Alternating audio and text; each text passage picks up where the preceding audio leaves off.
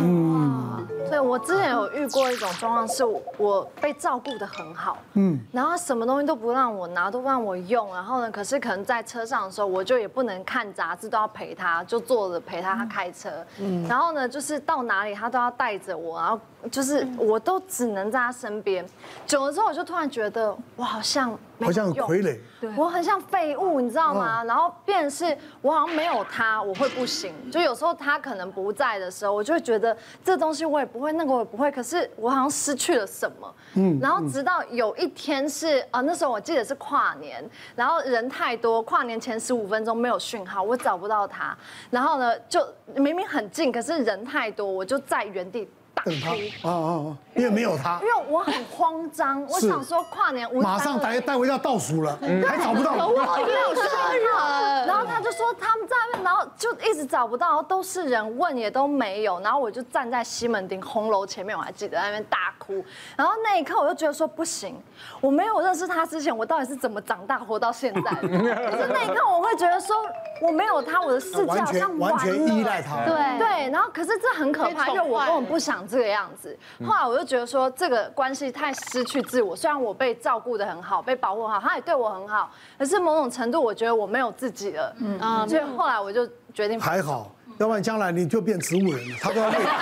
对，真的 就是这种不能这样，还是要有自己的生活跟喜好。我之前就是碰过一个女生，她来急诊，那因为那时候她脸上跟身上有一些淤血，她就说她要验伤。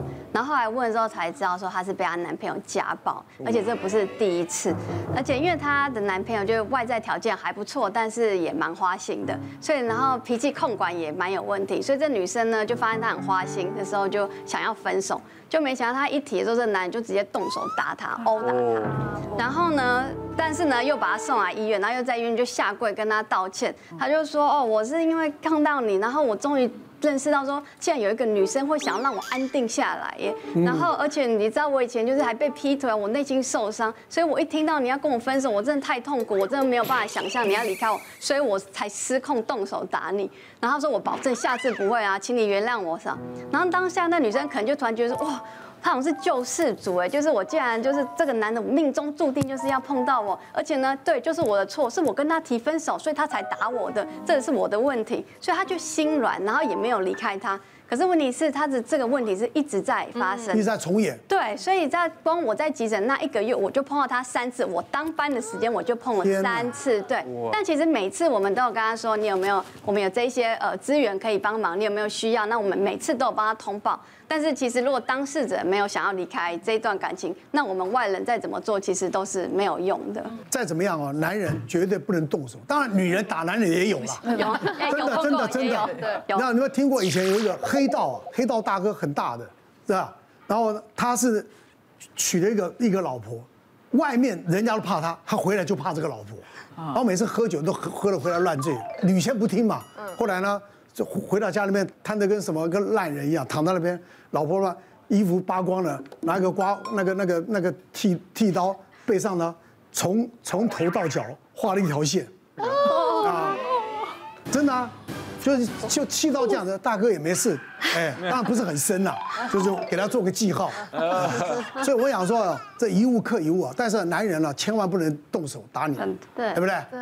那其实我自己对我自己，我觉得也是有某种的控制欲。然后我因为我也是摩羯座，有点控制狂啊。哦。那像自己，譬如说，呃，体态上面啊，体重身上，因为我们模特小时候模特出身，我觉得我自己都对自己的要求是有一定以上。因为当然，因为我高，所以。一胖就会垮，所以我想说我很节制了。控制狂是他比我还控制狂，我另外一半会讲，他就会发现，哎，跟我一样吗？对呀，是啊，他就会看，确实是会看着你的臀部说，是不是应该练一下？好烦哦！我说我会被念，然后就想说还好啊，我又不会把它露出来，然后或是会跟你会真的提醒你，因为以前确实是。年纪轻的时候就呃发胖，然后胖胖瘦瘦，胖胖瘦瘦很容易，很简单就可以瘦下来。可年纪到了之后是确实有一点点困难，偶尔就是会嘴馋，然后就吃东西会有点不注意。他就会说你要吃再营养一点，再养生一点，这样就比较好控制你的自己的身材。然后想说天哪，我会被念。后来就近期在欧洲跟日本都很流行一种植物奶，是，然后大家就用开始找植物奶，然后植物奶里面呢就是呃又有一个很有名的就是杏仁果饮。上次跟我朋友去吃下午茶的时候，他就说日本现在很流行杏仁果饮，他们之前在日本他才才回来的嘛，然后就一整片的那个就是超市啊，或是超商里面都是杏仁果饮的选项，我就觉得他们说那个非常非常健康，然后我就上网开始查，然后就发现到说，哎，日本的这个杏仁果饮台湾有卖。而且呢，你看它的那个包装，因为我我我我蛮喜欢杏仁味道的。我也是，啊，你们试试看，你们试试看。因为我们去吃港式饮茶，它后面都有一个什么杏仁茶，你试试看，不太一样。你们会发现，因为它是有原味跟无糖的，嗯，然后你们喝喝看，因为它里面的那个味道啊，是跟我们想象，因为你其实奶哥说的那个，你说杏仁奶、杏仁茶都有糖的嘛。不是，是。那种市面上我们我们感觉到那个其实是南北杏，其实很多人很害怕那个味道，很多人去夜市的时候是经过会呃会吓到的那一种，但这个是我们那种呃。国外那种杏仁果，是杏仁果的那种坚果类，很像榛果。那这个是真的是坚果的杏仁果。哎，我还没有闻过这样的这样的杏仁味啊！我也是，我一般的杏仁味道不是这个味道。对，它完全没有。而且我喝我喝这个是无糖的。它是用那种冻结粉碎的技术，所以呢，它保有它很多的完整的营养的成分，譬如说维他命 E 呀，然后膳食纤维，而且它是零乳糖、零胆固醇，所以很多什么很多人有那。那个乳乳糖不耐症，还有什么素食很害怕的人，其实都可以喝。哎，真好哎！而且我发现，你看它的包装，就是那种很日系、小巧可爱。然后像我这样小小一瓶，我真的我觉得它很环保。对，而且我会放在包包里面，而且它是常温的保存，所以我都是整箱整箱这样买，然后可以随时想要喝就喝，然后也可以让小孩带去学校。